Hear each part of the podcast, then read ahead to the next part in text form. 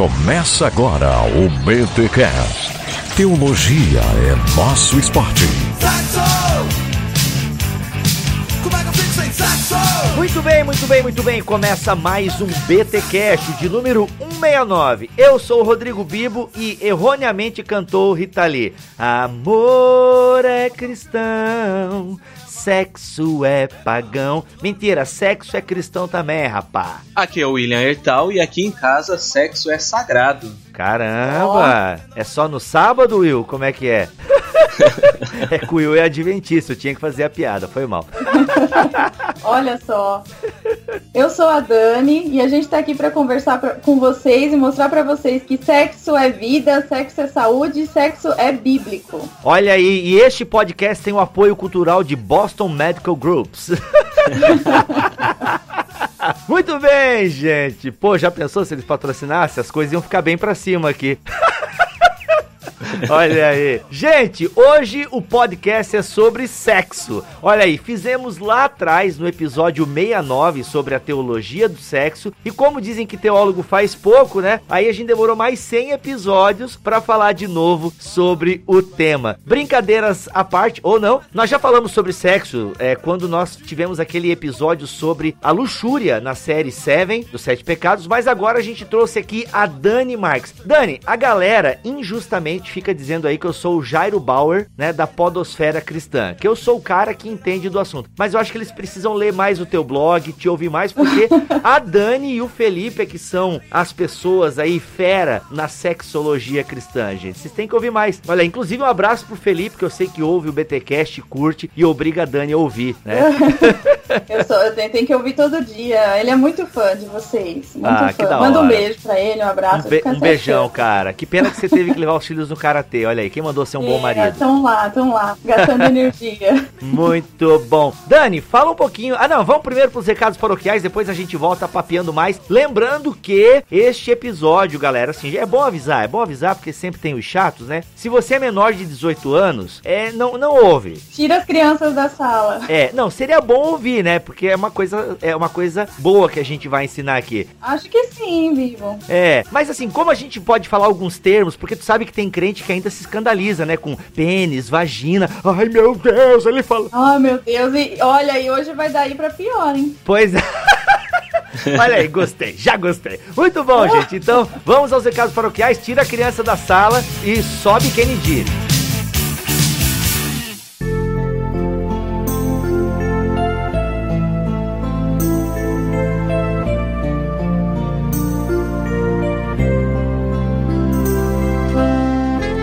Muito bem, nos recados paroquiais dessa semana eu tenho um recado aí, atenção, todos os ouvintes solteiros do Bibotal, que é pessoal que está aí em busca da sua alma gêmea, entre aspas, é, que está em busca aí do seu amor. Eu tenho aqui comigo o Ruven. Tudo bem, Ruben? Ruben, ó aí, ó, eu já te chamando de, de Rubens aí, ó. Ruven. Sem problema. Seja bem-vindo ao BTcast, meu amigo. Obrigado. Ruven, uh, você está aqui porque você conheceu o Alexander Steinarrefa, que é o nosso parceiro aqui, integrante do BTcast. E você tá com um projeto, né? Começou um projeto aí junto com o seu irmão, se não me falha a memória, que é um site de encontros, né? Um site e a gente vai explicar, pessoal, calma, se segura aí na cadeira, mas um ambiente virtual onde cristãos podem se conhecer, que é o Olá. É assim que se pronuncia? Olá? Sim, olá. Diga olá. Se escrito com AH no final, né? Mas é olá A. Ruben, o que que é o Olá? Explica um pouco para nós por que nasceu essa iniciativa e vocês só estão aqui no BTcast porque o Alex conheceu o projeto de vocês. Eu tenho uma amiga chamada Bruna, ela foi babá aí na Alemanha por um ano. Ah, eu conheço ela. Conhece a Bruna? Gente é. boa, amigona. Então assim, a Bruna conhece o trabalho de vocês, então assim, poxa, não, é gente de confiança. Vamos ver qual é a proposta deles. Então explica um pouco para nós aí, Ruven, o que é o Olá? Então, nós trabalhamos aqui na Alemanha e na Suíça como pastores, né? E com muitos jovens solteiros e vemos que tem sido cada vez mais difícil um cristão solteiro achar o seu par, né? Na igreja ou no acampamento. E vemos também que cada vez mais tem gente no internet, né? Fato. E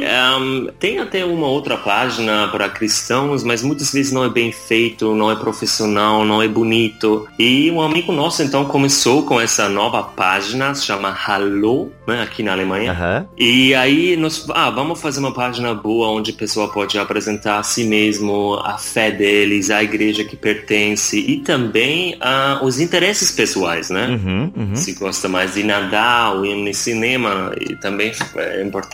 E aí há uma possibilidade de conhecer outra pessoa ah, se escrevendo e também através de uma função de match, a gente chama. Match. Match, é. significa se eu, por exemplo, tenho 20 interesses e uma outra pessoa também tem é, muitos interesses em comum, primeiro a página me mostra, ah, essa pessoa tem 90% em comum comigo, que legal. Aí eu posso clicar, eu gosto essa pessoa, né? Um like. Se a outra pessoa então também coloca um like, um, aí aparece um match. Entendi. Olha só, Ruben, tu falou essa palavra match. Eu sei que esse match meio que ficou popularizado aí com esse aplicativo que é questão sexual mesmo. E eu já sei que algumas pessoas andaram fazendo assim: ah, esse olá aí é o Tinder Gospel?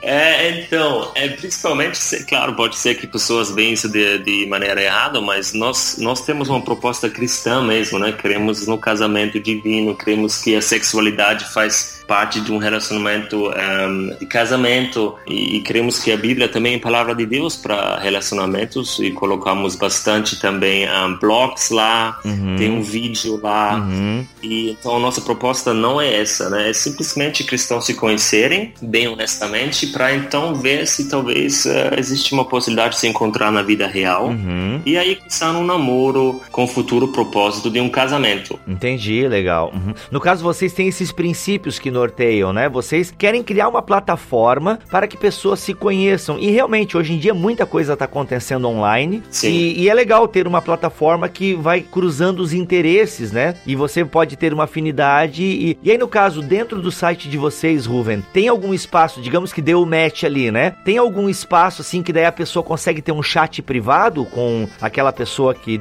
rolou ali a química e tal? Claro, é, tem um chat privado, você pode se inscrever, você pode é, até colocar, tem um botão de oração, se você fala, puxa, a gente tá agora orando, aí você pode colocar e tem uma equipe de oração que ora por você. Ah, legal. E até temos até uma possibilidade de você falar, eu tenho um chamado ministerial, missionário, né? Aham. Você também pode colocar lá, porque queremos que é importante que outra pessoa também tenha isso. Uhum, uhum. Então tem eh, toda essa possibilidade e tem também a possibilidade se você ver, puxa, tem uma pessoa aqui que eu acho ela de fato que é somente um relacionamento sexual ou algo assim, você pode denunciar, né, para nós. Ah, olha aí, olha aí. Legal. Ruven, como é que a pessoa faz? Como é que a pessoa, ela pode experimentar o Olá? Tem uma mensalidade? Como é que funciona para a pessoa é, conhecer aí o site de vocês? Então, só é, olá, né? O-L-A-A-H.com.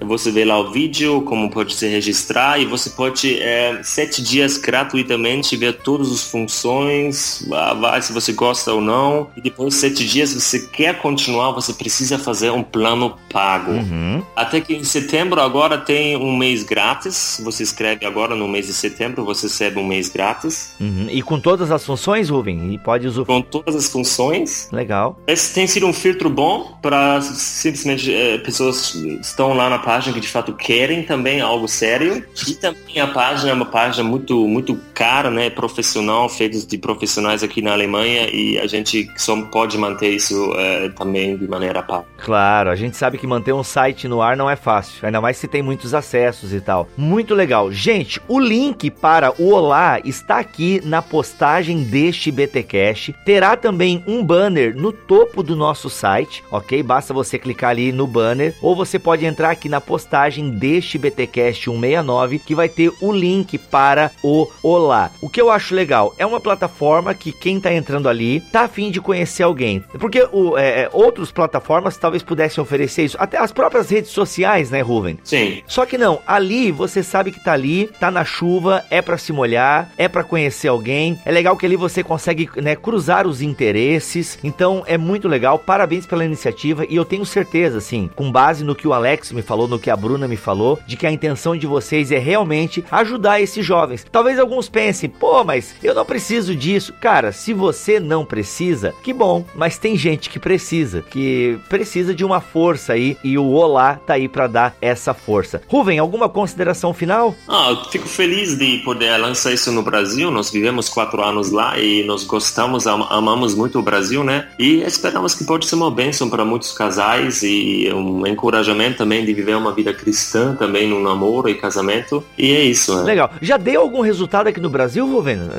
Sim, é, é, interessante. O primeiro casal se achou Olha e aí. até um conhecido nosso, um seminarista antigo que uh, se achou lá e estão namorando agora. Até tem o, uh, o foto deles tudo lá no Facebook e vocês podem ler lá como aconteceu. Que legal. Gente, então você tem o um link aqui para o Olá e lá no Olá tem o um link para a página no Facebook, tudo certo, né? Sim, Instagram. Muito bom. Tá aí, gente, não perca tempo, diga olá.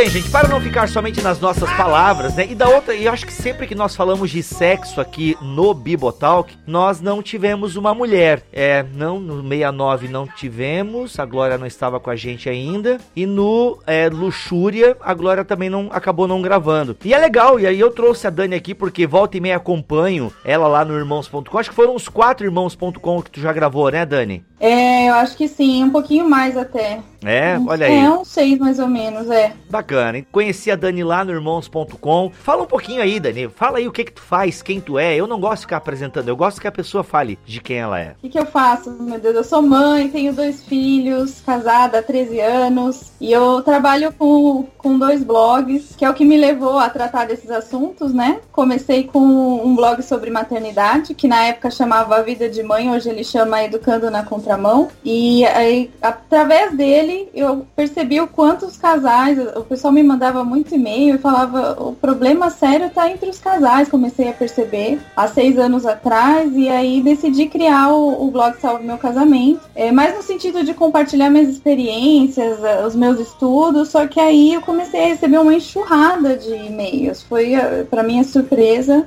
e o pessoal começou a me contar e desabafar, e, e eu comecei a enxergar que, que é, o público cristão, né, a maioria de público cristão, estava doente na área sexual, doente mesmo. Eu falei, Senhor, para mim foi uma surpresa. E aí eu mergulhei nessa área mesmo. Hoje eu estudo psicologia, psicanálise, e é uma área que eu amo muito, assim. E o Freud explica? O Freud explica, Dani? Freud explica, cara. Freud explica, mas é muito complexo. Nossa. Se a gente começa a falar disso aqui, o pessoal acha que desliga e vai embora. É melhor não, melhor não. Se for embora pra fazer alguma coisa boa, mas acho que vai embora chateada. Melhor não, né? É, tem que ir devagar.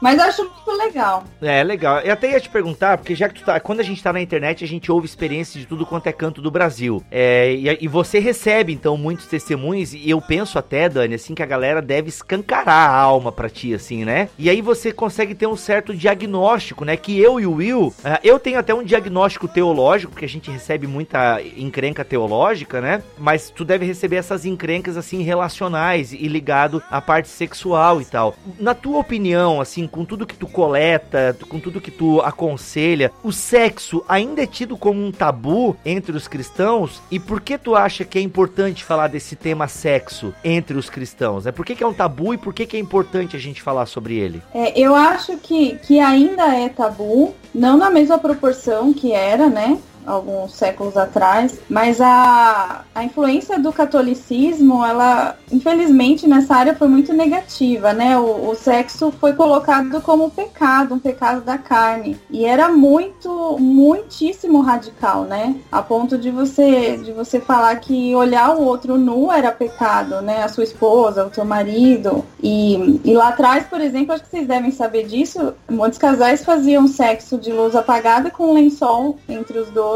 Sim, o suco furinho, com né? um orifício no lençol para é, pra penetração. E se você for ver, em algumas igrejas isso se mantém, isso continua em algumas tradições. Então, assim, eu vejo que, que foi talvez é, melhorando com o passar do tempo, mas existem algumas questões e através dos depoimentos, dos casos que a gente acompanhou, você percebe que, cara, ainda existe muito, assim, de. E muitas distorções também. É, por exemplo, outro dia veio me dizer que o pastor dela é, diz que é, é, errado fazer sexo três dias antes da menstruação e três dias depois. Caramba! E o povo da igreja, as mulheres da igreja obedecem. Então, isso hoje. Nossa! E, e eu acho que a gente precisa falar de sexo por conta disso. As pessoas precisam de informação, de conhecimento é, bíblico e também é, fisiológico e todo tipo de informação para você poder construir aí o, o seu conhecimento e, e, quebrar esses tabus aí que, que trazem muitos prejuízos nos relacionamentos. Nessa linha que a gente vem conversando a respeito da, da sexualidade e o ambiente, principalmente o ambiente evangélico, você acha que, que esse tabu dessa forma negativa, encarado de uma forma negativa, você acha que isso, isso tem atrapalhado a vida dos casais, das igrejas? Em, em que medidas você acha que isso tem atrapalhado? Ou você acha que pode ser uma questão supervalorizada, que, que não tem tanta influência assim no, no convívio dos casais? Olha, eu acho que eu não sei mensurar, não sei te dar números, mas assim, com base naquilo que eu já é, escutei aqui e li né, dos depoimentos que eu, que eu recebo e no que eu, através do que eu estudo também, ainda existe uma influência. Você ainda vê casais, por exemplo, mulheres é, que hum, têm vergonha de ficar nua diante do marido, né? Tem vergonha de, sei lá, mudar a posição sexual. É, eu conheço casais que depois do sexo fazem uma oração no sentido de perdão. Nossa, Danis ainda tem isso como sujo, ou por exemplo, é, isso é reflexo do passado, isso que eu vou dizer agora. Maridos que, que não, não se soltam na cama com a esposa, ou não, sei lá, não fazem o que tem desejo de fazer com a esposa, nem conversam sobre isso, mas vão procurar mulheres de programa para realizar. Isso é pastores, ministros, eu já recebi depoimentos nesse sentido também. Então eu vejo que ainda tá doentio o negócio, por isso que eu insisto, a gente precisa conversar sobre sobre isso, né? Eu falo muito para os meus filhos: se vocês têm algum problema, alguma questão, vamos dialogar, vamos conversar, bater papo, falar sobre o que for preciso. E na área sexual, eu acho que é, é, é esse é o sentido, a gente precisa falar. Nessa falta de diálogo, Dani, você acha que há, há causas para os diferentes gêneros? Por exemplo, a, a mulher ela não fala, ela foge desses assuntos por determinado motivo, os homens não tocam nesse assunto por outros motivos. Você acha que há uma, uma diferença? E, e se a gente conseguindo enxergar essas diferenças, é, a gente poderia tratar melhor né, essa fase doentia que nós vivemos, Dani? É, eu acho que, que isso tem que ser por, começar a ser trabalhado com os nossos filhos. A gente quer ver algum tipo de mudança, tem que começar agora com os nossos pequenos. Não sei se isso, se isso vai mudar aqui na nossa geração, mas talvez lá na frente. Porque assim, se você parar para pensar, eu não sei como que foi a família de vocês, mas a gente não fala sobre sexo na mesa do, do almoço de domingo. Não. Lógico que não, né? Não é normal isso. Ou a mãe sentar com a filha para falar sobre sexo. Poucas casas fazem isso, principalmente principalmente entre os cristãos. Há, há um, um tabu sobre esse assunto, uma, um medo, uma vergonha. Isso foi colocado há muito te tempo atrás, mas existe ainda. É, é, normal você perguntar aí pro pessoal, eles vão dizer, até o pessoal quiser colocar no coment nos comentários depois como que é na casa de vocês isso, se há essa liberdade para conversar. Então, se você começar a dialogar com seus filhos, e mostrar para eles que isso não é doença, que isso não é pecado dentro do casamento, talvez eles vão passando isso adiante né? Isso vai, vai sendo tratado com o passar dos anos. Dani, porque é engraçado assim, né? A gente tem esse esse lado que tu tá falando, né? De pessoas que depois que transam, ela, Senhor, nos perdoa e tal, não sabem lidar com o tesão, né? E se sentem culpados. Não, o tesão como algo natural do ser humano, né? Como algo que faz parte da natureza. Isso. E aí temos aqueles casos do cara que com a esposa é só papai e mamãe ou missionary, né? Exatamente, exatamente. E procura fora poses diferentes, aquela coisa toda. O sexo oral é uma coisa que é um tabuzão muito grande ainda, mas depois a gente fala sobre isso. Mas daí, contrapartida, a gente tem também toda a perversidade sexual do nosso tempo, né? Aliás, do nosso tempo Eu acho que se, se a gente for estudar a história do sexo, para nós, a gente chama de perversidade, mas sempre existiu, né? A sexualidade eu acho que sempre foi aflorada na história da humanidade. Mas vamos ficar no nosso tempo aqui. Uma perversão sexual, uma erotização infantil é, muito forte e tal. Então a gente tem esses dois extremos, né? E aí a minha pergunta para ti é: o que seria uma vida sexual saudável? É, a gente tá falando aqui para um público cristão, nós somos cristãos, então a gente vai falar dentro, dentro desse, desse parâmetro aí, né? Então não vamos sair disso. Para nós, a nossa fé, né, é, diz, o que eu creio também, que o sexo saudável é aquele dentro de uma aliança de casamento. E que a, a lei de tudo isso, a regra, né, que está lá no alto da tua cama, lá é, é a palavra amor. Eu acho que ela rege toda, deve reger toda a tua vida sexual. Qual é a, a, tua intenção ao praticar sexo com a tua esposa, seja de pé, sentado na banheira, no motel, sexo oral? É, qual é a intenção do teu coração, né? Existe amor ou você está fazendo mal pro outro? Quando, quando você quebra essa regra do amor, aí que, na, na minha visão, entra o pecado. Uhum. Que é fazer mal, é o mandamento maior de, de Cristo, né? Ame a Deus acima de todas as coisas e ao próximo próximo como a ti mesmo. Então, assim, o que você não quer que faça de mal com você, você não vai fazer pro outro. Por exemplo, submeter a tua esposa a algumas práticas que, que humilham, que Sim. deixam é, né, ela entristecida. Mas ao mesmo tempo, por exemplo, se você tem desejo de alguma posição diferente, e você não vai obrigar a tua mulher, mas eu acho que é possível um diálogo sobre isso. Olha, eu tenho desejo sobre isso, né? E seria muito legal se fizesse com você do que eu ficar sonhando e acabar fazendo contra a mulher mentalmente, talvez, ou alguém no escritório me ofereça isso. E acho que dá para ter uma conversa, né, sobre o uhum. assunto. E até dentro disso que tu tá falando, Dani, é como realmente falta o diálogo, né? Mas, por exemplo, tu já atendeu é, mulheres ou homens que sente que o parceiro tá querendo impor alguma coisa, tipo assim, pô, eu tô sentindo aqui que ele ele tá querendo me agredir, assim, que ele sente prazer quando me dá um tapa, uhum. alguma coisa assim, ou, ou ele não sabe dizer, olha, eu gostaria que tu me desse um tapa, uma espécie de masoquismo. A gente chama de masoquismo, mas não sei se é, é certo usar a palavra masoquismo, sei lá, enfim, eu acho que se enquadra, sim. É, mas digamos assim, quando o outro quer, não, eu gosto de apanhar. Eu gosto que tu dê um tapa na minha bunda, que tu faça alguma coisa assim, mas de repente não tem o diálogo, né? Não, não é o mineiro que diz, agora não sei se é o mineiro que é. o, o, o, combinado não sai caro. Eu não sei quem é que diz isso. Vamos combinar antes, né? É, o combinado, não, ou seja, se tem diálogo, né? Como você tá falando, oh, amor, eu, vamos tentar isso aqui. Pô, eu acho, eu tenho vontade de fazer isso e tal, queria testar aquela coisa toda e tal. Agora, tu já atendeu casos em que o parceiro sentiu, pô, Dani, ele tava forçando uma parada assim que eu não tava curtindo. Sim, demais. Na, nessa área de, de machucar ou de, de gostar de bater, de gostar de apanhar, sim, já escutei. Também na área do sexo oral, então, assim, recebi já muitos e-mails de esposas que se submetem ao sexo oral contra a vontade delas, mas nunca conversaram sobre isso. Bah. Então, ela se sente humilhada, mas faz com medo dele procurar fora. Então, é, é o que eu disse o diálogo poderia resolver essa questão. Vamos conversar sobre isso? E acho que, que é na questão de, de bater também, é, tem que ter o diálogo. Talvez o que eu fale aqui escandalize muita gente. Se, se o marido gosta, sei lá, de dar um tapa na esposa e ela gosta, isso dá prazer para os dois, eu fico aqui pensando comigo, o que, que, é melhor? Eles estarem lá os dois felizes entre eles, casados na cama deles e tudo certo, ou ele querendo, não conseguindo fazer com a esposa e sonhando em fazer com outra, ou indo lá realizar o desejo com outra? Não sei, sabe? É algo a se pensar. Não vou dar uma resposta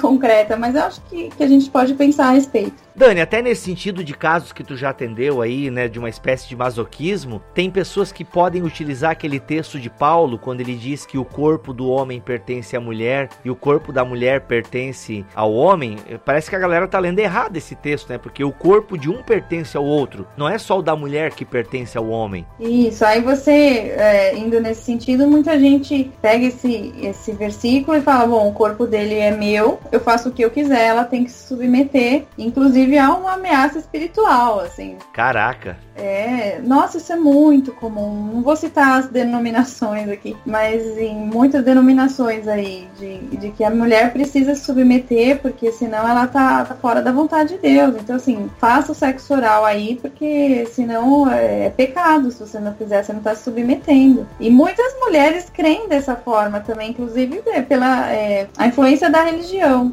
Então, elas se submetem, mesmo infelizes, acreditando que estão cumprindo a vontade de Deus. E é o que você falou, você precisa terminar de ler o versículo, né? Não, não é só o corpo da mulher que pertence ao marido, do marido também à esposa, né? Sim, o corpo do marido também pertence à esposa. E aí entra o diálogo, né? Tudo isso que a gente tem falado tanto aqui no episódio. É, e, e acho que mais no sentido de é, o corpo dele me pertence ele tem que me satisfazer, mas no sentido de, de ter uma troca, assim, o que te satisfaz, o que eu poderia fazer para te satisfazer, mas não no sentido ruim, né? No sentido de eu te amo e assim como a gente faz coisas para os nossos filhos, você não, não faz uma, uma coisa, um agrado porque você ama e quer ver ele sorrindo, feliz. Eu acho que no sexo vai muito nesse sentido, assim, vamos tentar isso porque isso te satisfaz e você ter a alegria de ver o outro satisfeito sexualmente com você. E se os dois estão nessa mesma visão, e aí vai caminhando muito pro bem, né? Você falou aí sobre a questão do, do consentimento. Na sua opinião, e para manter a, a, o relacionamento saudável, você acha que o consentimento ele é uma chave que abre todas as portas? Ou mesmo diante do consentimento, é, há certos limites para, para o casal, Dani? É, isso é complicado, olha. Vou te dar um, um exemplo. É, uma vez um, um esposo me procurou dizendo que ele tinha muita vontade de trazer uma terceira pessoa pro sexo deles, né? Homenagem que eles falam, né? E a esposa consentiu. Ele até me procurou e falou, Dani, isso, o que, que você acha? Assim, a gente consentiu, é por amor, né? Você acaba usando o amor aí no meio, não tô fazendo nada de errado. E teve o consentimento dos dois. E aí você pensa, né? É, para que lado que a gente vai? E a minha conversa com ele foi no sentido de que essa terceira pessoa não faz parte da aliança de uma só carne e que ela é um ser humano com alma e uma história de vida. E você, eu falei, você tá mostrando Cristo para essa pessoa, trazendo ela para tua cama, porque você sendo cristão, né? E que você tá mostrando para ela. Então, eu acho que não abre para tudo não, Will. Assim, uhum. agora com consentimento a gente faz o que quiser. Assim, eu tenho a questão da pornografia, de você, dos casais que precisam da pornografia para o sexo. Eu tenho também algo para falar a respeito disso. Não sei se vocês querem falar mais para frente. Mas parece que a dignidade da pessoa, a dignidade do homem, da mulher, ela é um valor, me parece, negociável mesmo diante do consentimento. Então, parece que a pessoa ela não tem, digamos, o direito, e isso não seria saudável para a relação, ela abrir mão da própria dignidade. Eu acho que talvez se a gente fosse começar a colocar algum limite, é a dignidade da pessoa. Não sei se você concorda com isso. E aí, por exemplo, para você, o que entraria nisso? O que que deixaria, como é que eu formulo essa pergunta? O que faria perder a dignidade? Isso, é isso? para você. Por exemplo, um, vamos ser bem claro aqui, tá? Tirem as crianças da sala, mas sei lá, um tapa no bumbum da esposa, para você seria perder a dignidade? Uhum, entendi. É, aí eu penso que, não sei, acaba sendo muito pessoal. Cada pessoa vai dizer o que é perder a dignidade. É complicado, é complicado. Só que aí me, me levanta outro ponto, sabe, Dani? Ah, agora, o que levou o cara a achar legal dar um tapa na bunda da esposa, sabe? Sim, é. Vamos, a gente pode falar sobre isso. A influência do que, do que se absorve na pornografia.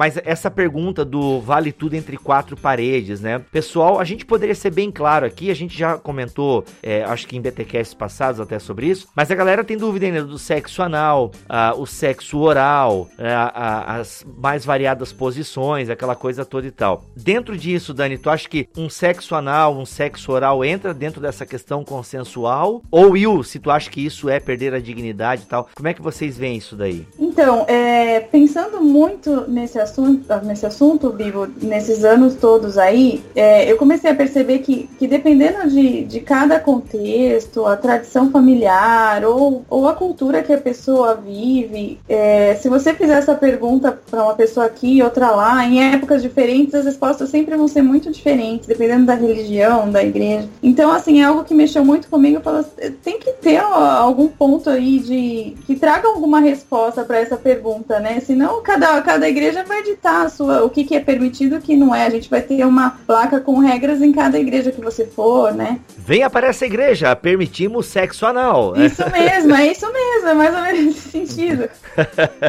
e aí eu, eu falei, precisa ter uma chave, sabe? Uma resposta. E, e eu encontrei na Bíblia, é, ai, agora eu preciso lembrar, Romanos 13, que fala que de todas as leis que existem, né? Não adulterarás, não furtarás e não matarás. É, o resumo de toda essa lei, ah, toda essa lei se resume no amor, né? E para mim foi a chave, é o que eu falei agora há pouco. Então, quando você pergunta, vale tudo entre as quatro paredes do quarto? E assim, a gente tá falando quarto, mas poderia ser em um hotel, né? Não estamos dizendo que só precisa ser dentro do quarto do casal, sim, né? Sim, o pessoal sim, tá entende, entende isso.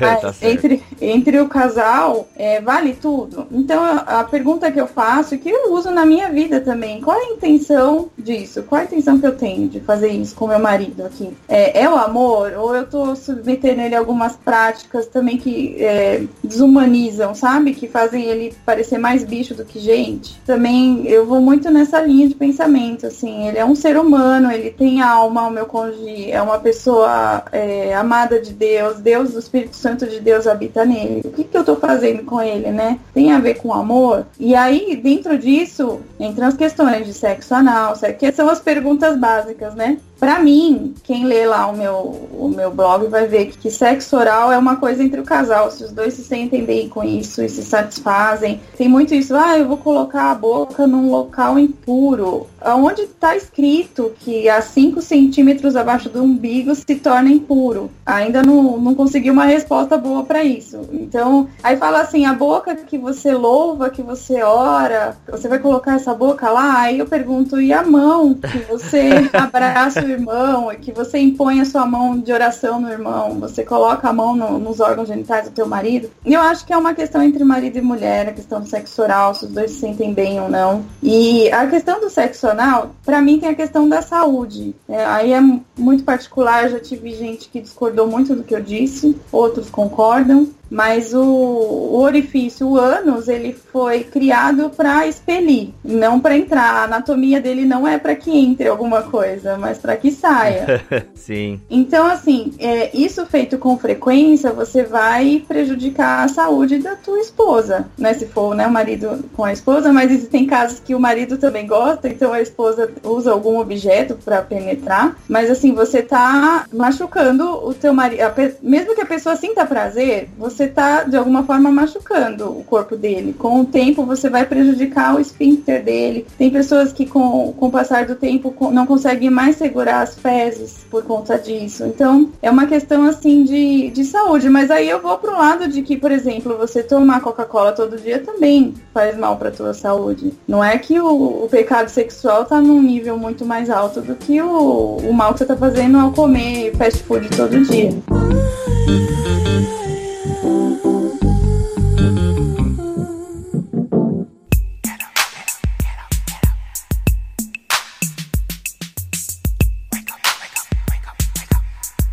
Eu lembro que eu comentei, acho que a gente, quando a gente falou sobre esse tabu, né, do sexo anal, até comentei um caso de um, né, de um caso que há anos que eu, que eu há anos. ah, e o caso que há muito tempo Ai, os trocadilhos são inevitáveis. Então, que há anos eu, eu, eu atendi e tal, faz uns 10 anos mais ou menos. E, e ele queria muito, queria muito. Não, cara, eu, poxa, eu quero, porque eu fazia quando eu era solteiro e tal. A mulherada liberava geral, não sei o que, não sei o que lá, aquela coisa toda. Mas ele queria e a esposa não, né? Uhum. E ele falou, cara, e ela não quer, não quer, não quer. Eu falei assim, cara, olha só a pressão que tu tá fazendo com a tua esposa, sabe? Ela já deu a, a, a opinião dela. Uhum. E aí você agora fica fazendo chantagem emocional, entendeu? Tipo, de chegar de já ter falado, pô, quando eu era solteiro, sabe? Uhum. Ou ameaçar de vou ter que procurar fora, já que. É, cara, eu fico pensando no psicológico dessa mulher, sabe? Então é muito triste. E eu falei, cara, uma vez eu vi uma reportagem, ou melhor, tinha um programa no SBT, eu gostava muito. É, vamos falar sobre sexo. Eu não sei, era uma, era uma apresentadora de cabelo curto, o programa era meia-noite. Eu gostava muito de ver aquele programa. Sempre gostei de ler sobre o assunto e tal. E, cara, e, um, e ela, um dia ela fez um programa só sobre como fazer sexo anal. Uhum. E, e, lembrando, gente, antes que você me julga, não era crente quando eu assistia, tá? Mas mesmo que eu fosse crente, eu iria assistir também. Então, assim, cara, assim, ela deu técnicas de como fazer sem machucar, entendeu? Cara, então assim, vai desde a alimentação da mulher, entendeu? Porque tem que ter uma alimentação balanceada, senão vai sair sujeira durante o ato. Você escuta isso aí fora mesmo. Por isso que eu digo, muita gente me criticou nesse sentido, porque ah, dizem, existe um meio de você treinar e até alguns exercícios. É isso, ela, ela ensinou os exercícios. Cara, mas assim, ó, deixa eu contar. É, eu vou contar a parte. Tira a criança. Se não tirou a criança da sala, tira agora. Agora é a hora. Não, se você é muito sensível, sério, gente, pare de ouvir, continue amando o BTcast, continue amando a Dani. Então pare de ouvir agora e vai ouvir sobre o Pai Nosso que tá uma benção. Ou sobre as bem-aventuranças que o Will deu um show. Mas, ó, saiu, continuou, então, então aguenta. Mas uma das técnicas que ela falava, gente, é você enfiar o dedo no ânus da pessoa e aí você primeiro enfia um dedo e a pessoa fica contraindo. Depois você coloca dois dedos e manda a pessoa ficar contraindo. Uhum. Cara, tu já pensou? Não, como é que alguém consegue ter tesão depois disso? Pois é. e aí que entra a, a influência do, da, da pornografia. É, é um absurdo, cara. É um absurdo. Faz tipo... a pessoa desejar esse tipo de. E eu fico pensando a mulher se. Ou o homem, né? Como você já atendeu, o homem, tem homem que gosta e tal. Mas olha só o que a pessoa se submete, cara, por causa do outro, sabe? Pra. Ah, velho, assim, ó. É, realmente, eu acho que tá, fica. Se, se tem casal que nos ouve e faz, pô, legal. Se vocês não se preocupam com isso. Mas, olha, se você tem vontade, cônjuge, e o seu cônjuge não tá na vibe, não força, porque eu acho que aí entra, Will. Não sei se você tinha em mente isso quando falou a questão da dignidade. É, você submeteu outro a uma prática que ele não, não tá satisfeito, ele não quer. E aí entra a imoralidade, né? Eu acho que, que para muita gente você fala sexo anal, a pessoa relaciona imediatamente a imoralidade. Mas é o que eu falei para você, eu vejo como um prejuízo à saúde que você poderia colocar na mesma prateleira da, de uma má alimentação. Agora, quando você submete o outro à prática sem que ele queira, aí entra a imoralidade na minha, no meu ponto de vista, né? E eu acho, Dani, que muito disso é fomentado de uma forma extremamente séria e grave pela pornografia, Dani. Eu costumo dizer que a pornografia ela está para o casamento, assim como o crack está para a sociedade, porque eu acho que é a, a praga atual que vem que vem destruindo o casamento. Dani, a gente se preocupa tanto com propaganda de Boticário, propaganda de Riachuelo, e nós estamos calando para este problema, que eu acho que seja um problema, não sei se você concorda. E isso gera no imaginário, sei lá, principalmente do, do homem, algo que não condiz com a realidade. Primeiro que não condiz com a realidade fática, e segundo que não condiz com a realidade bíblica. Você tem visto alguma coisa nesse sentido, Dani? A, a pornografia, ela é destrutiva, isso é fato, né? Ela é um vício, você, você vicia assim como o crack, como você disse. E o vício é destrutivo, todo tipo de vício, né? Então tem casais e pessoas que são totalmente dependentes, a gente sabe disso colocando no contexto do casal, entre as quatro paredes do quarto, existem casais que são dependentes da pornografia para sentir o tesão, né, para esquentar o momento, e isso acaba se tornando uma doença da mente, né, porque a pessoa ela ela consome aquilo e a gente sabe que, que o que a gente consome, o que a mente nossa consome, o corpo reflete. Isso é outro fato, né? Então, não só entre os cristãos, né, é uma visão do, da psicologia mesmo, né? Então, aquilo que que você absorve com muita frequência acaba virando muito natural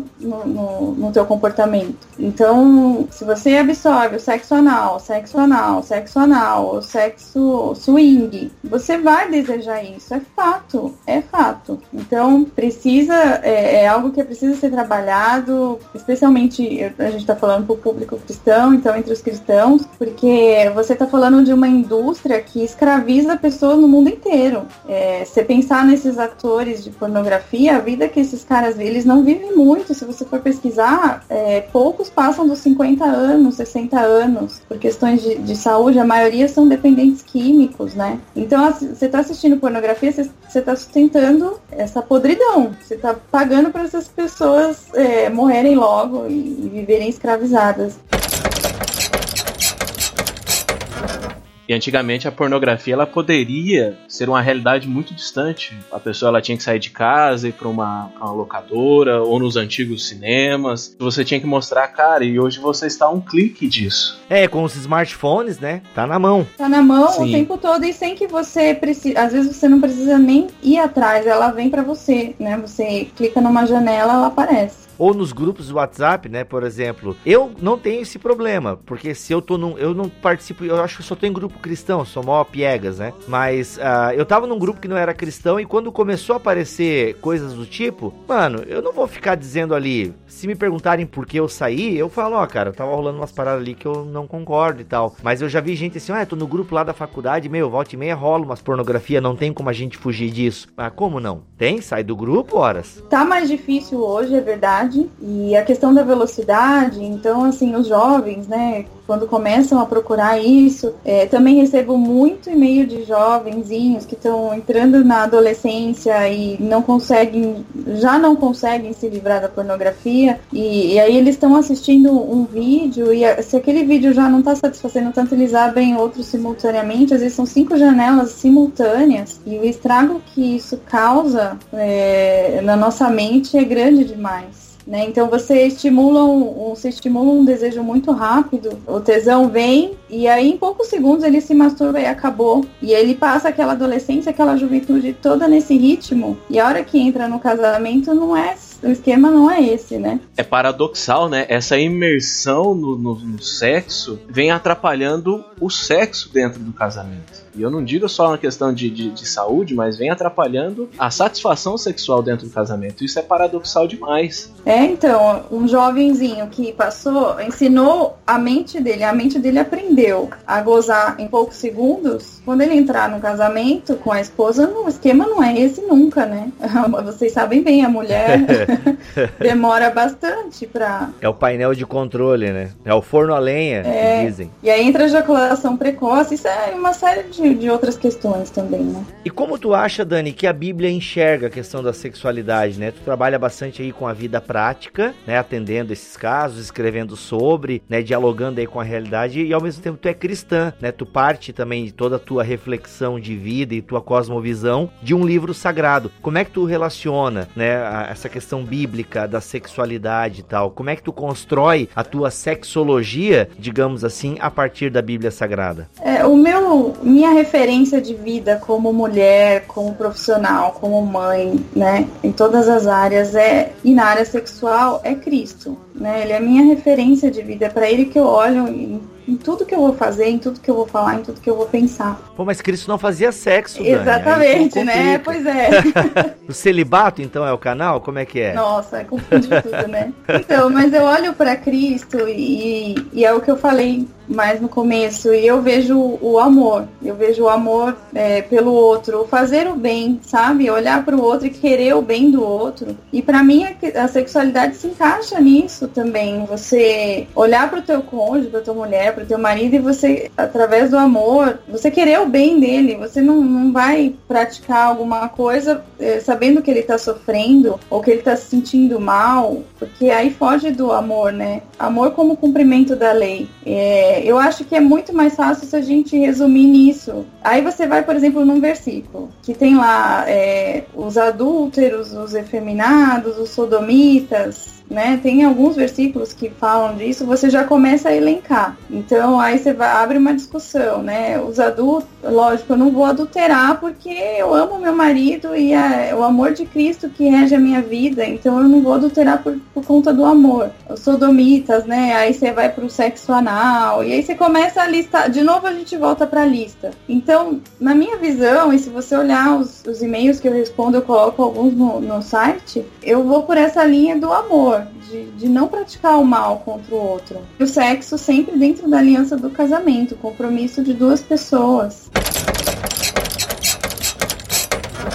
Eu acho, Dani e Bibo, que uma das coisas que mais atrapalham a sexualidade no casal dentro da família cristã, no casal cristão, eu acho que é um pouco desse resquício, desse dualismo gnóstico que ainda, sei lá, na minha opinião, ainda às vezes impregna o nosso cristianismo, né? Essa separação muito clara entre coisas sagradas e coisas profanas. E tem gente que ainda tem essa mentalidade que o sexo, mesmo dentro do casamento, ele é algo, como a Dani falou, algo sujo, algo, algo profano. Então, na hora de ir para a igreja, eu sou cristão, é, é coisa de Deus, é para a glória de Deus, mas na intimidade não. Na intimidade eu é para satisfazer as minhas vontades, o meu, o meu egoísmo, sendo que para mim, pelo menos, parece que não há esse dualismo. Tudo que nós fazemos deve ser para ele e por ele, certo? Para honra e para glória de Deus. E a gente tem essa tendência de jogar o sexo é, nessa vala de coisas profanas, coisas que não tem nada a ver com Deus parece que melhoraria tanto a nossa sociedade, a nossa igreja, se nós começássemos a encarar o sexo como um, um presente de Deus, bom, necessário, prazeroso, mas sempre como um presente de Deus e que é algo guardadas as devidas proporções, mas algo sagrado também. Inclusive, eu fico imaginando se todas as vezes que nós fomos tomar uma refeição, é, se nós refletíssemos sobre a importância daquele ato, de como Deus é bom em nos dar aquela refeição, o quanto aquilo pode glorificar a Deus no ato. Então, o próprio ato de comer ele pode se tornar cultico. E isso, para mim, poderia ser muito bem aplicado ao sexo também. E isso aí, o casal, ao invés de pedir perdão no final, ele agradece. Ele agradece a Deus por essa refeição. Essa piada tava vindo. Uma vez eu vi um programa da minha igreja, né, um programa que passa na TV, e levaram lá uma senhorinha que era especialista no assunto, e ela ela também, assim, de uma forma bem, bem humilde, sem, sem muito traquejo para falar, ela acabou falando ali no, no programa que ela orava antes do, do, sexo, né? Agradecendo a Deus pelo presente e tal. E aquilo virou, caiu lá no, no top 5 do CQC e aquilo virou uma piada nacional pra gente ver o quanto o sexo ele foi desvirtualizado, ele foi descaracterizado. Até nesse sentido, o que você tá falando, né, do sexo como um ato cultico, uh, eu acho muito bacana. E até quando eu tava pensando um pouco, né, pra pauta deste episódio, quando eu pensei em gravar com a Dani e tal, uh, eu até cheguei à seguinte reflexão, né? Tipo, o ficar pelado na frente do outro deveria ser uma volta ao paraíso. Eu penso que Adão e Eva faziam sexo, sabe? Se a gente for pensar na literalidade aqui, você bem crente agora, ok, Gênesis é literal. Ele não, não perde muito tempo falando de como era o dia a dia de Adão e Eva. Fala só relatos bem curtos. Mas é, se a gente pensar assim, ok, se não houvesse queda, então eles viriam, eles viveriam um estado paradisíaco demoníaco e com certeza fazendo sexo. E aí se a gente pensa que Cristo restaura, né? Porque a gente traz a restauração de Cristo, né, Dani? Só para a questão teológica no sentido de sou salvo, justificado, santificado. OK, então o meu sexo também é santificado. Sabe? Então, o ficar pelado na frente do outro deveria ser uma volta ao paraíso, cara. Sim, porque, ó, é, é, se você parar pra pensar, a vergonha ela é aprendida. A gente ensina os nossos filhos a sentir vergonha de ficar nu não é verdade? Porque a gente vive numa sociedade que não aceita isso, né? Ninguém vai sair por aí pelado. Mas se você for ver entre os índios, por exemplo, não, isso não é ensinado, isso não é aprendido, eles não sentem vergonha. Então, se você ensinar aos seus filhos que não é vergonha ficar nu diante do cônjuge, né? É, a gente volta para a questão do diálogo e às vezes até aqui dentro de casa, assim, é, não ficar muito com neura de, de ver o outro pelado, porque você coloca a neura no teu filho também. Que é uma outra questão, né? É muito particular de cada família isso. Pois é, eu confesso até que um dia eu vou querer conversar contigo sobre isso, porque assim, nós, é, eu e a Xanda, a gente é muito descolado em relação ao corpo do outro e tal, mas a gente tava pensando esses dias sobre isso, sabe? Porque tem aquelas, ah, do quarto até o banheiro, né? Você já vai com a toalha na mão, peladão, nuca, mão no bolso e tal, e por enquanto a nossa filha tem dois anos, né? Como é que é essa questão, tipo, meu, é, a gente não sabe o quanto ela entende ainda da questão sexual e tal, né? Mas, meu, como é que vai ser depois, assim, tipo, pô, dá pra sair peladão? Então, é por isso que eu digo que é muito da família. Eu tenho uma amiga, por exemplo, que ela fica nua na frente do pai e do irmão até hoje, sendo, sendo casada, e eles não sentem vergonha, porque não foi colocada essa vergonha dentro da casa deles. Então, acho que é muito da forma que você lida com isso. Se você ensinar seu filho que é vergonha, ele vai ter vergonha. Agora, se vocês andarem pelados pela casa e, e nunca for colocado como vergonha, como uma situação ruim ou negativa, ela talvez leve com muita naturalidade, mas é uma questão de, de escolha de cada família, né?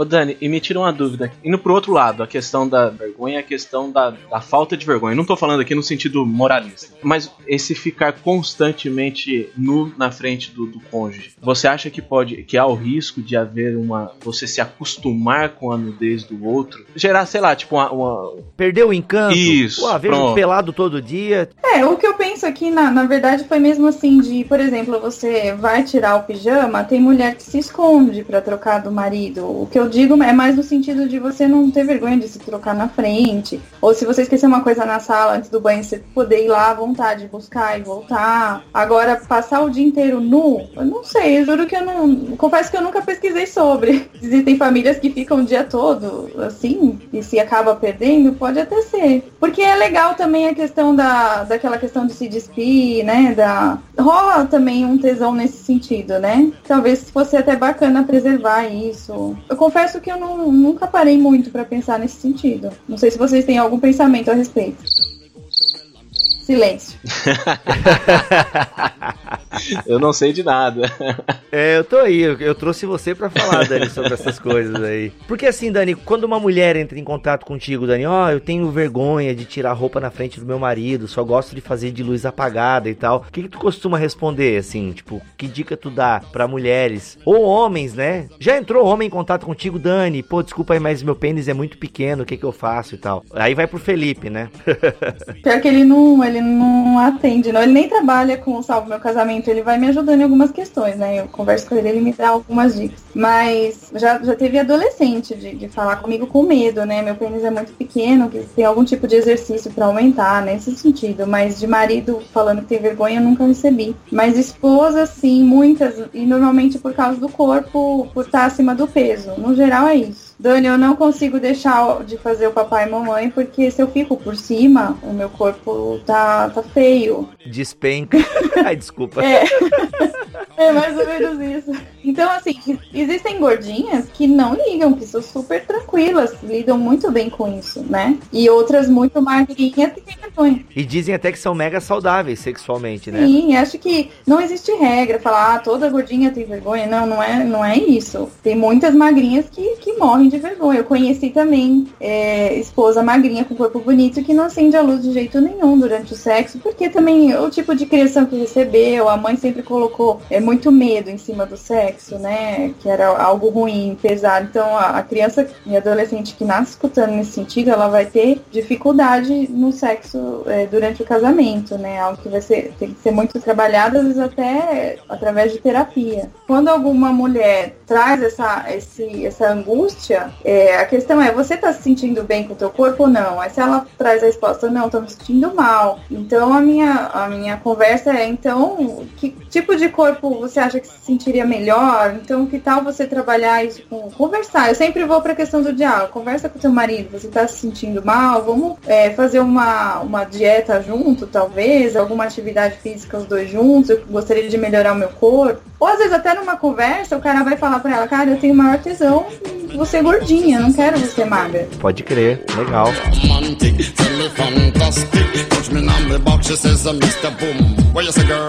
Smooth.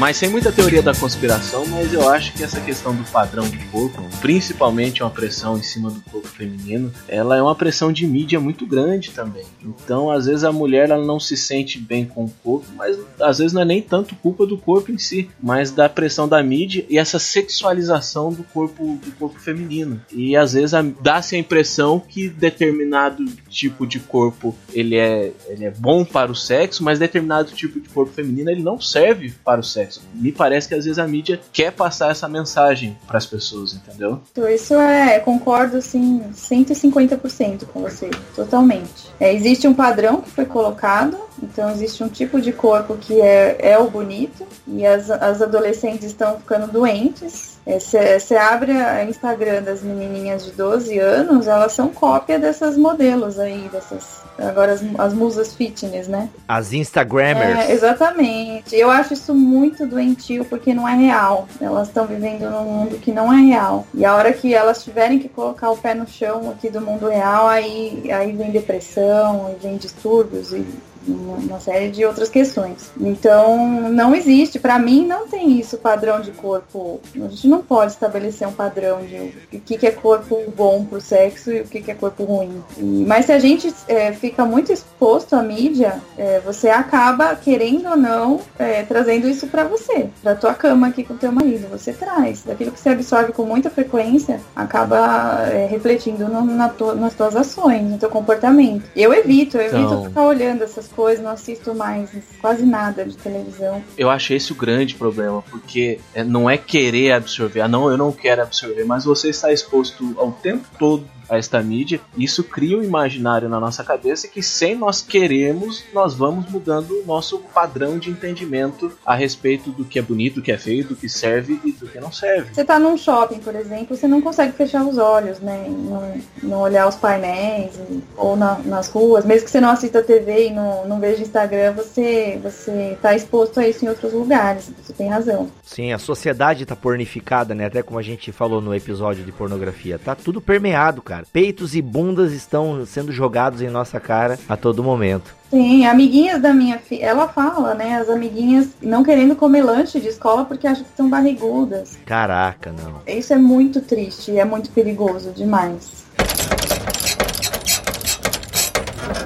É porque uma coisa, né, Dani, que eu acho que as pessoas têm dificuldade é de entender que Deus fez o órgão genital do homem, Deus fez o órgão genital da mulher. Deus não tem problema com o nosso pinto, com a nossa vagina, com os nossos seios. É, ele criou, criou com propósitos. E eu digo até o seguinte: criou com propósitos de prazer. Exatamente. Você sente prazer, né? Fazendo sexo. Justamente. Então, assim, eu penso que tem, é uma benção, uma dádiva que Deus deu à criação, assim como ele não tirou o paladar, né? Já pensou se a gente tivesse que comer só pra não morrer? Por exemplo, vamos, vamos fazer essa analogia aqui. Não, eu tenho que comer, senão eu vou morrer. Tipo Matrix, né? Quem é que vai lembrar do filme Matrix? Eles comiam uma papa lá que parecia uma canjica, um negócio assim. Ou a pessoa que é obrigada a ingerir alimento por sonda e não tem o prazer da degustação. No, mano, pô, e aí, aí tu já me deixou triste, porque existe gente assim. Então, olha só, a pessoa está sendo privada, ela está ela tá vivendo, ela está recebendo os nutrientes ou numa papa sem sabor ou através de uma sonda. Né? Mas não, Deus ele nos deu a diversidade de alimentos, ele deu prazer, né, os temperos, ah, ele deu os programas da GNT uhum, de culinária. Então, assim, cara, então tu sente prazer em comer, sabe? A, a, comida, ela não é só um ato de você não morrer de fome, mas é um prazer que Deus deixou mesmo com o ser humano caído e pós-queda, certo? O sexo eu consigo fazer a mesma coisa. É muito errado pensar o sexo só como reprodução ou o sexo só como alívio de tensão, né? Por exemplo, os casais que transam com lençolzinho, ou como eu já ouvi, por exemplo, né? O cara não tira nem a cinta para transar com a mulher, ele só abre o zíper da calça social e taca pra dentro, a mulher com a barriga esfolada, porque a mulher acaba virando um depósito de esperma, né? Você vira um bicho, sei lá, um sexo animal, mas não no sentido animal, né? É, não no sentido animal positivo, né? é, então assim, cara, o cara, eu tenho, eu tenho as minhas necessidades físicas. O sexo vai além de necessidades físicas. Vou puxar o abraço pra minha sardinha. O homem tem uma necessidade física do sexo, né? Porque assim, o saco escrotal produz o sêmen e chega uma hora que esse sêmen é obrigado a sair dali. A produção aqui não para, deixa o homem trabalhar, entendeu? Então assim, vai sair. Então isso gera uma necessidade. Então os jovens que não se masturbam, por exemplo, eles têm os sonhos molhados. Eu lembro a primeira vez que eu acordei todo molhado numa viagem pro Rio Grande do Sul. Pensa no susto. Todo mundo dormindo na sala, né, no colchão. Eu tenho aquele sonho erótico e é engraçado que até o sonho era crente, né? Porque eu não encostava na guria no sonho. Eu só a desejava profundamente no meu sonho. Isso eu nunca contei. E, cara, eu não, pô, eu tive e aí, imagina, né? Tive orgasmo no sonho. Meu, acordei com aquilo tudo petrificado, né? Cueca, lençol, pensa na vergonheira. Mas ainda bem que o meu líder de jovem era um cara tranquilaço e acobertou todas as coisas, né? Ou você compartilhou com ele ainda. É, justo, é, fui obrigado, né? Imagina eu todo grudado, eu levantei o lençol, levantou atrás, grudado no meu pinto, assim. É uma coisa louca, né? Porque, então assim, então vai acontecer. Isso gera uma necessidade, né? De você querer ter ah, uma relação. Eu tô pensando aqui do ponto de vista biológico. Eu penso que a mulher também é, deve ter uma, uma parada biológica que a estimule ao sexo e tal. Então assim, não é só uma coisa animal, não, é uma coisa é, é biológica. Não, eu tenho que fazer sexo porque é uma necessidade biológica e é para reprodução. Não, cara, o sexo também é prazer, é vida. É, e por isso que o sexo também é cristão e não é pagão, sabe? O sexo é esse presente que Deus dá e assim como o alimento, nós podemos colocar temperos, fazer assado, frito. O sexo também é, ele pode ser mais do que instinto biológico. Não, nós temos o desejo e com o desejo vem a criatividade. O, o amor, né, ele rega toda essa criatividade. Então, meu amigo, sexo é igual Neston, invente o seu. Se for em amor e de comum acordo, é nós. Se não fosse assim, Deus acho que teria criado uma, uma maneira diferente da gente procriar, né? Sei lá, encosta as mãos e transfere. Já assistiram K-Pax? Um filme antigaço do Kevin Space. Fica a dica, é fantástico. Kevin Space, Jeff Bridges. É um filmão, um dos meus filmes prediletos. K-Pax. Não sei se alguém já assistiu aí. Não, antigão. Vale super a pena. Como é que é a história? Um louco vai parar no Instituto de, é, Psiquiátrico de Manhattan. Aliás, tu que tá estudando ou estudou, Dani, assiste que tu vai gostar. Aí o que acontece? O Kevin Spacey é um lunático, ou não. Ah, o filme deixa, enfim, assistam. E ele chega nesse Instituto Psiquiátrico de Manhattan dizendo que veio de um país chamado K-Pax. E aí o Jeff Bridges, que é o psiquiatra daquela ala, começa a tratar ele e tal. E em determinado momento ele pergunta como é que é a reprodução em K-Pax. E ele fala que o ato sexual, meu, agora eu tenho que puxar na memória que faz muitos anos que eu achei esse filme. Mas o ato sexual era como um chute no saco. O orgasmo, ele descreve o orgasmo como um chute no saco. Ou como um soco nos teus peitos, Dani, né? Deve doer pra caramba. Doía, pra- então ninguém procurava fazer. Não, né? aí o que, que ele fala? Porque a nossa reprodução é sempre feita com muita responsabilidade. Porque a gente sabe que precisa se reproduzir para reprodução da nossa espécie, né? Para preservação da nossa espécie. E então a gente faz. Só que a gente faz com muita responsabilidade. Ou seja, Deus poderia fazer assim, né? O orgasmo ser equivalente a uma bolada no saco ou um soco nos peitos. A gente tem que preservar a espécie, mas, mano, vamos fazer umzinho por ano aqui porque dói pra caçamba. É, aí não, não tem prazer nenhum. Pelo contrário, né? Deus coloca muito prazer dos dois lados, não só de um, né? Sim, cara, e quando os dois é junto, então, aí é o céu na terra, mano. Sim, e, é, e é importante que o pessoal pense assim, é, é possível rolar isso com a minha esposa, com meu marido. É possível, eu, eu posso trabalhar para que isso aconteça. Né? Eu, eu sempre falo, imagina que bacana você ser tão bom o sexo com o teu marido, com a tua esposa, que você nem pense em pornografia nem em garota de programa. E os casais deveriam trabalhar nesse sentido, né?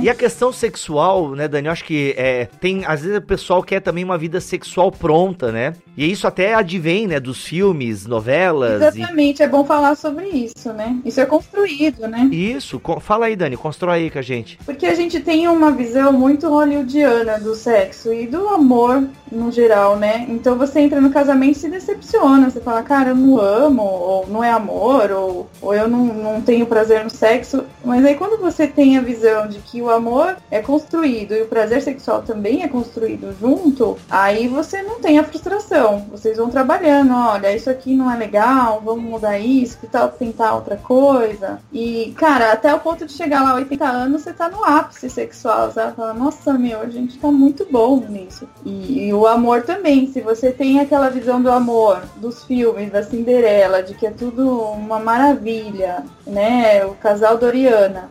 Você vai você olhar pro seu casamento e vai falar, pô, é, eu não amo meu marido, isso não é amor, tô infeliz, preciso trocar de parceiro. É uma visão deturpada do amor. Por isso que tá essa troca-troca, né? Muito grande até entre os cristãos casamento descartável, né? Não, não gostou, a gente vai trocando até achar um que goste. E dificilmente acha, né? Se você vai nessa visão, né? Sim, porque a insatisfação tá nele, né? Ou nela. Constante. No começo até pode ser bom, né? A paixão deixa tudo ficar muito gostoso, mas a paixão sempre acaba. Então, mesmo que você troque de parceiro, uma hora vai voltar a rotina que era no casamento anterior também. Perfeito, perfeito. Precisa ser construído junto. E, e Bibo, não sei, você falou do alimento uma hora, me veio uma coisa na cabeça, nem sei se dá tempo ainda de falar. Não, temos tempo do todo o tempo. Enquanto teu esposo estiver lá no karatê, vamos lá. Tá lá, eles chegam às 6 horas.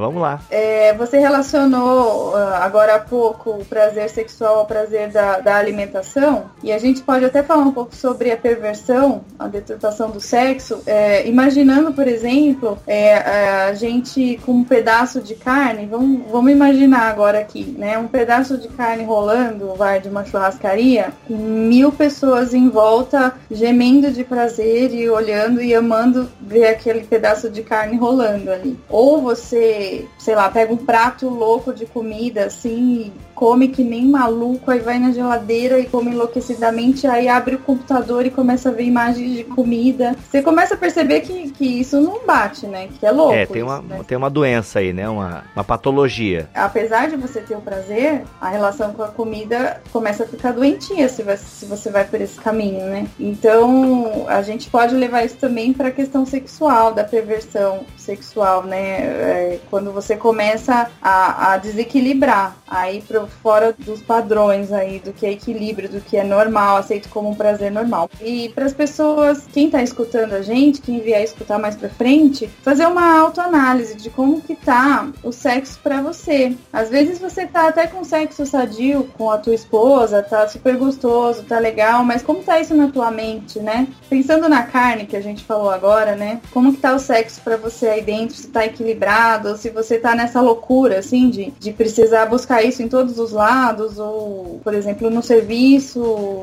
Porque existe mesmo, Biba, a gente começar a falar aqui eh, dos casos reais. Então, existe o cara que faz o sexo com a esposa, ele entra no chuveiro e se masturba. Aí, depois de dormir, ele vai assistir pornografia. Aí, no dia seguinte, se a mulher do serviço der pra ele pega ela no banheiro. Então, eu precisa também, acho que ter aí uma autoanálise, um, uma, sei lá, uma conversa com você mesmo. O sexo tá sendo o senhor dele, né? Isso acaba te escravizando, né? Dominando a tua vida, a tua rotina, atrapalha a tua rotina. Acho que quando chega nesse ponto também de atrapalhar a rotina. Eu já atendi casal que o cara era nesse sentido. Ele fazia sexo com ela três, quatro vezes ao dia. Nossa, e se masturbava mais umas dez vezes por dia. Não, meu Era- Deus. Pouco, assim. E isso nem foi por e-mail. Ela me contou pessoalmente, nem foi alguém que me contou. Ela me contou. Caramba.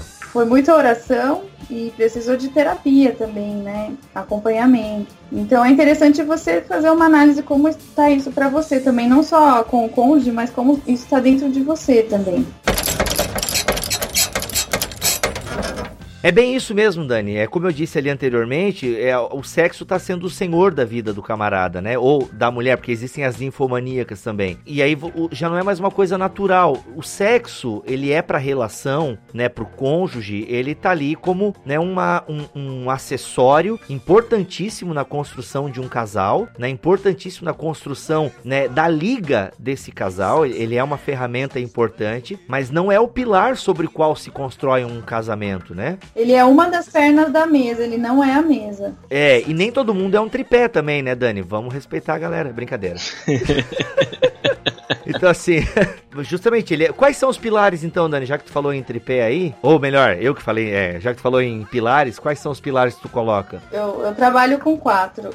Mas isso foi em algum material que eu li, não é meu, tá? Não é teoria minha. A intimidade emocional, a intimidade é, emocional, vou falar muito rápido, tá? Muito por cima. A intimidade emocional de você conseguir abrir o teu coração e o teu sentimento, aquilo que você sente, conversar tranquilamente com o teu cônjuge. A intimidade intelectual, que é a amizade, conversas triviais, a companhia um do outro, sair junto, curtir os mesmos hobbies, essas coisas. A intimidade espiritual e intimidade sexual. Então, se há algum problema em uma dessas pernas da mesa, ela fica mais propensa a cair com o esbarrão, né? Então é interessante a gente estar atento a esses, essas quatro pernas aí do casamento. Uhum. Olha aí, interessante. Tem gente que já me falou, Bibo, assim, pra que fica falando de sexo? Eu já ouvi muito isso. Pra que fica falando de sexo? É, fazer site sobre sexo? É, Deus dá conta de tudo. Se você tá bem lá com Deus na igreja, tá tudo bem, né? Nossa. E não é, é, não é verdade, não é verdade. É, o sexo é uma área que precisa ser falada, que precisa ser trabalhada, porque se você tá mal na cama lá com o teu cônjuge, sabe? O cara morrendo, digamos, a tua esposa não, não faz sexo com você há um ano, e você tá lá explodindo, e se masturbando a, todo, a torta direita, e vendo pornografia, como que você tá bem lá na, na igreja, na tua comunhão com Deus? Tá, há, há um desequilíbrio, não há? Sim, vai afetar, vai afetar. Afeta de alguma forma, por mais que você ore e tal, se a tua esposa, se vocês não conversarem, não resolverem essa questão, vai ter aí um desequilíbrio. É, e, o e ventos podem derrubar, né? Porque tem uma das pernas tá, tá bamba. É, na verdade, uma perna vai, é meio é uma coisa tão ligada, né, Dani? Que uma perna vai afetando a outra. Se é, é interessante essa analogia aí, muito bacana.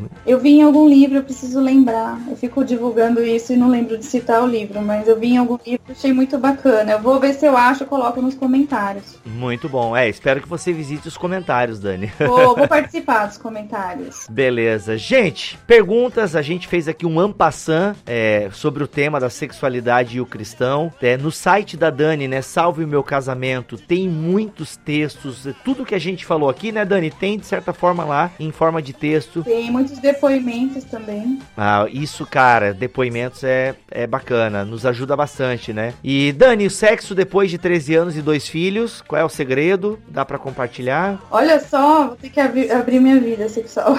Ah, brincadeira, não, vamos então pra, vamos ler os e-mails aqui. tá tudo certo. Mas, Bibo, assim, acho que a gente. Eu falei do diálogo e acho que a gente não pode ter. é, tem que parar de ter vergonha, sabe? De falar. E não tenho vergonha de dizer, a gente já passou por crise, assim que nasce neném, a mulher fica sem vontade nenhuma de fazer sexo, o homem tem que ser muito paciente. é verdade, fala Deus. Eu falo, senhor.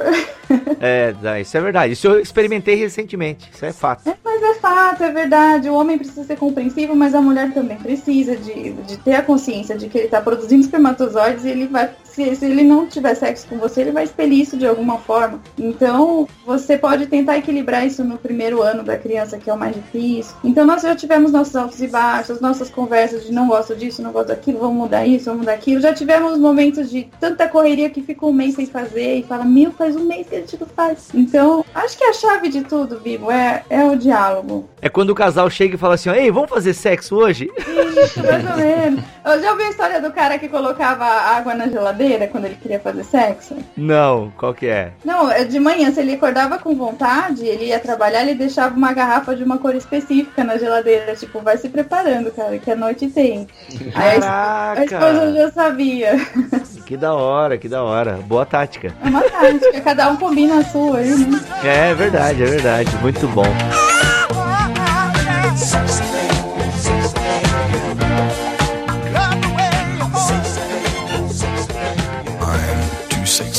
My love, too sexy for my love. Love's going to leave me. Muito bem, gente, mais coisas poderiam ser ditas, claro que poderiam, mas foi só mais um bate-papo aqui, trocando experiências, aprendendo com a Dani sobre esse assunto tão importante que precisa ser falado nas igrejas, tratado com mais seriedade, porque tá aí, o sexo é bênção, o sexo é vida e precisa ser desfrutado, gente, precisa ser desfrutado dentro do contexto, né, que nós cristãos defendemos. Dani, obrigado mesmo pela tua disposição em estar aqui com a gente neste Faz aí o teu jabá, diz de novo aí onde a galera te procura, te encontra, como é que é? Eu agradeço o convite e eu acho que é uma mega oportunidade para o pessoal que está escutando de, de iniciar esse trabalho nas comunidades, nas igrejas, quem é pastor, líder de jovem. Eu acho que lá na classe de estudo bíblico deveria ter a classe do- dos adolescentes e uma vez por mês tratar desses assuntos. É, poderia ter a classe dos casais ou o pastor falar de culto mesmo. Eu acho que precisa é, ser